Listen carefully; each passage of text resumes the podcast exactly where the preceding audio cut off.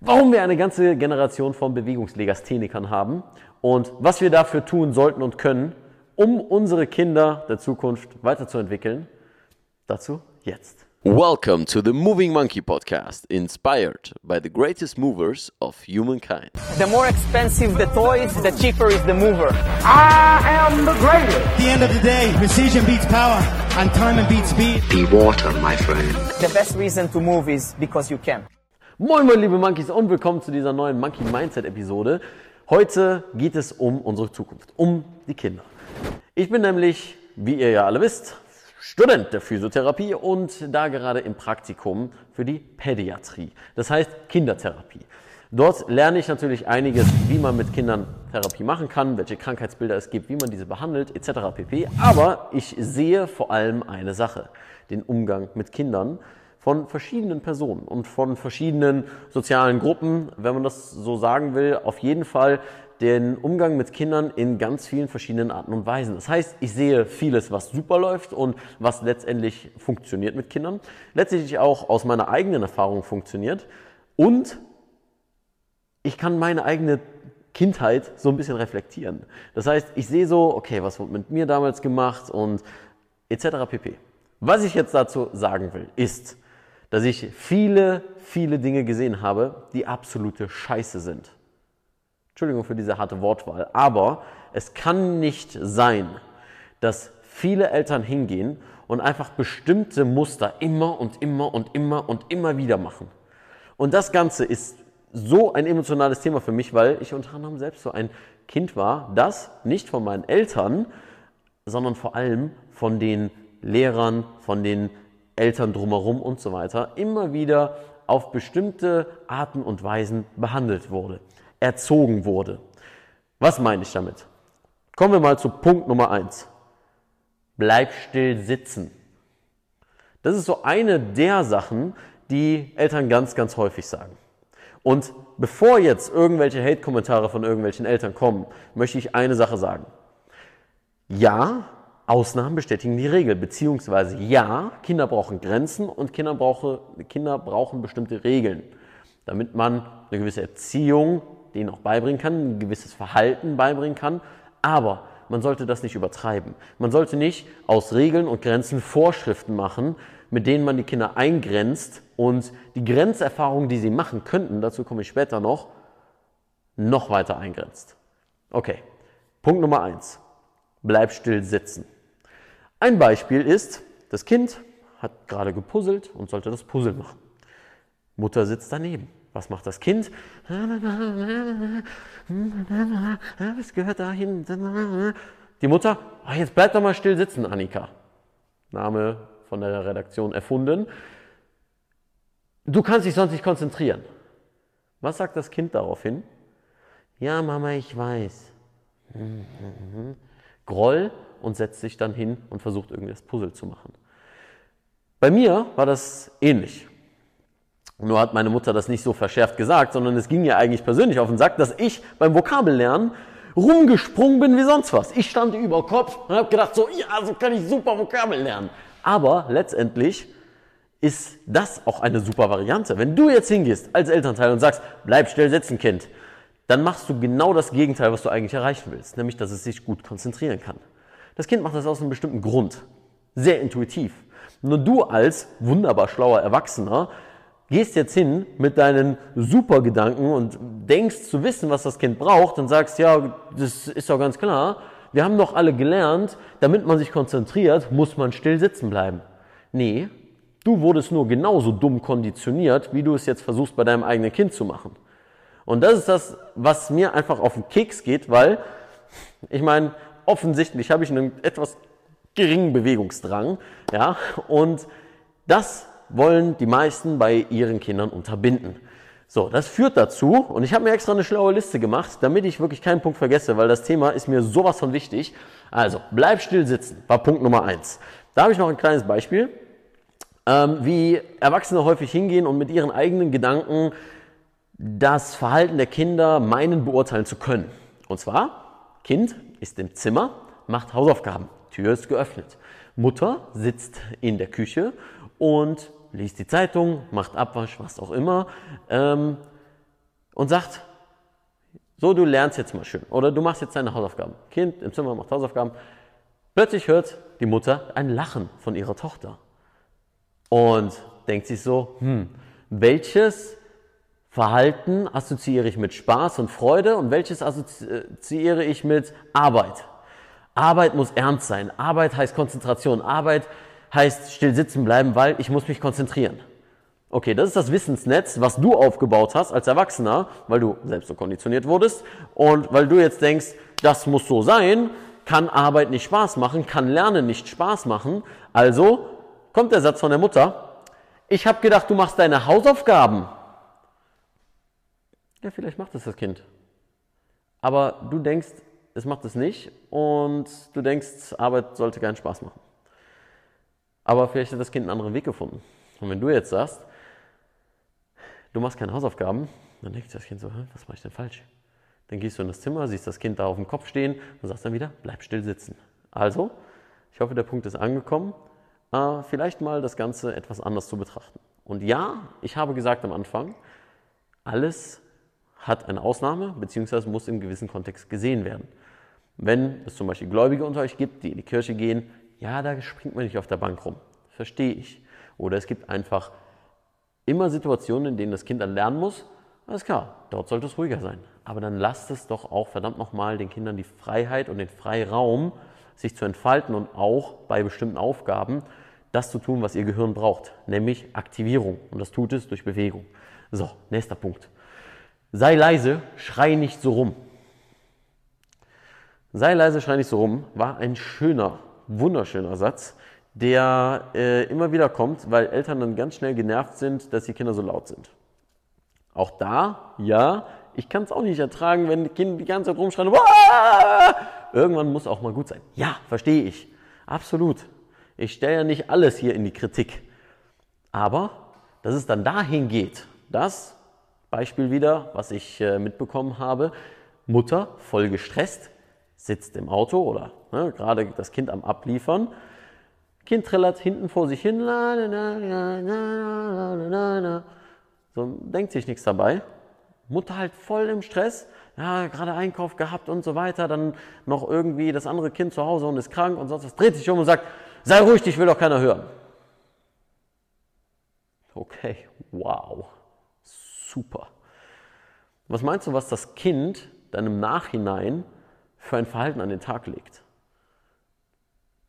Wahrscheinlich wird es total eingeschüchtert sein.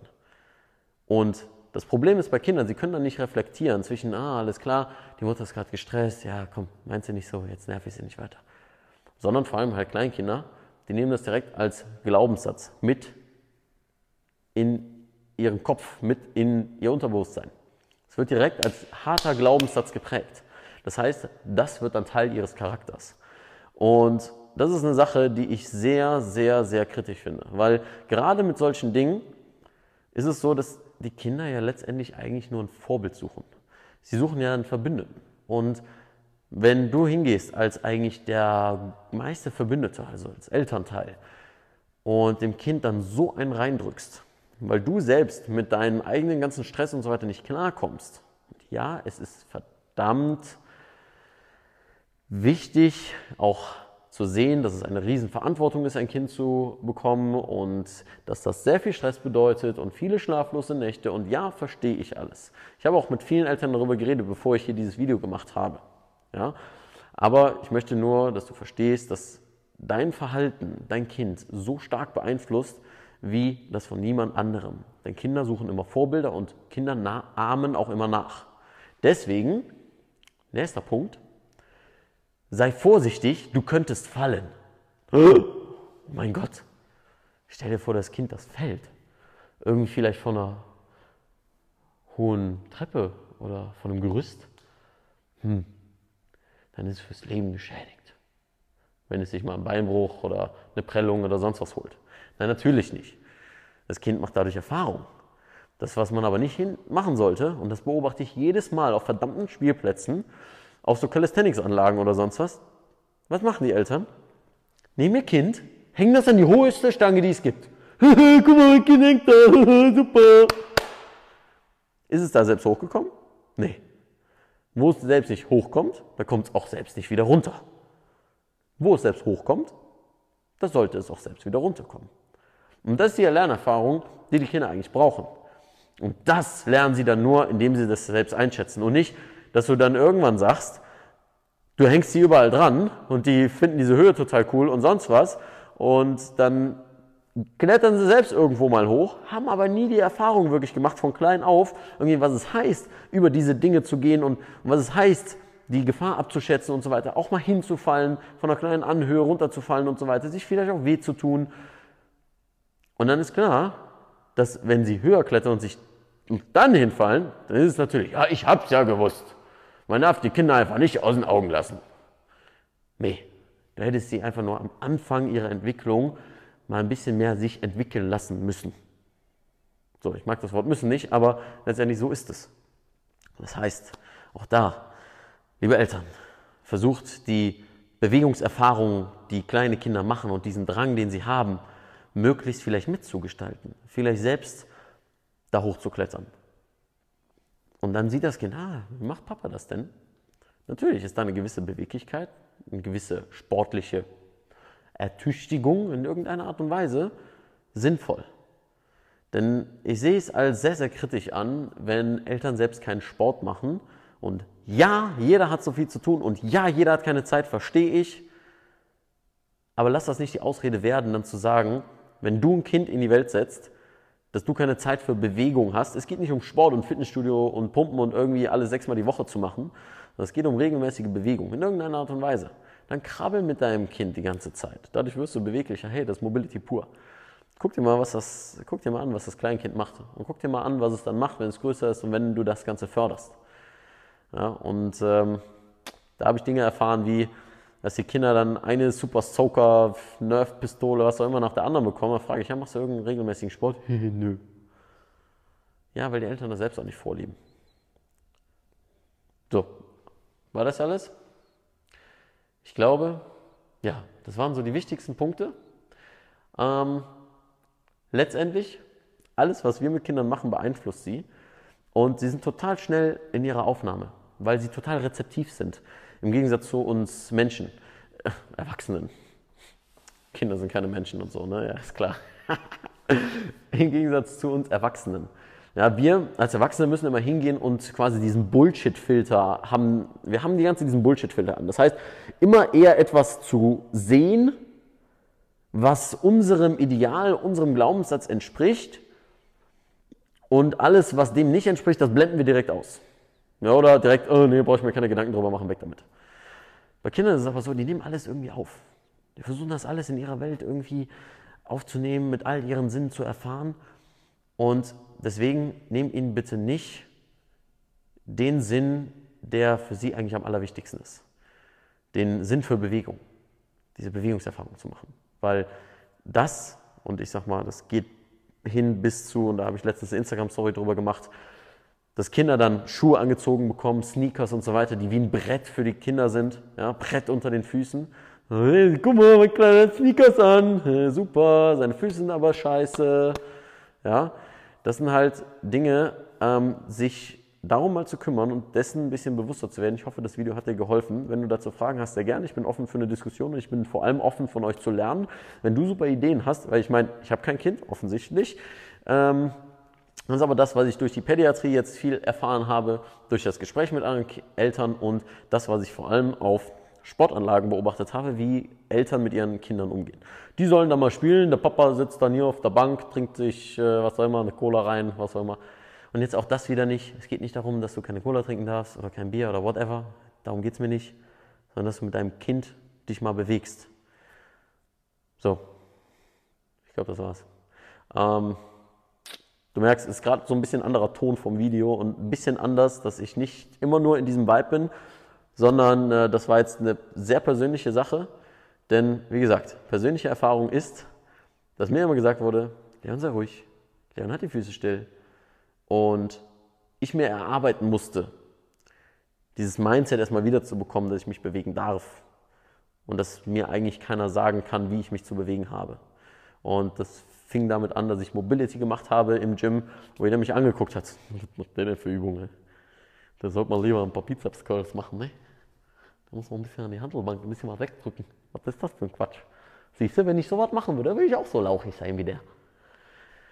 Ne? Also so auf diese Art und Weise. Also, ich freue mich auf eure Kommentare, ich freue mich auf die Diskussion. Das Ganze wird es auch als Podcast geben. Und wenn du sagst, hey, du hast einen Elternteil, das ist mir das Allerwichtigste. Es geht mir jetzt nicht um bla bla bla, hier Coaching oder Online-Kurs oder sonst was. Ja, das könnt ihr alles in der Beschreibung gucken. Aber das Wichtigste ist mir, dass ihr mir eure Antworten gebt. Hier drauf, auf dieses Video. Bananenpost.leonviktor.de für alle Fragen und natürlich unter den Kommentaren.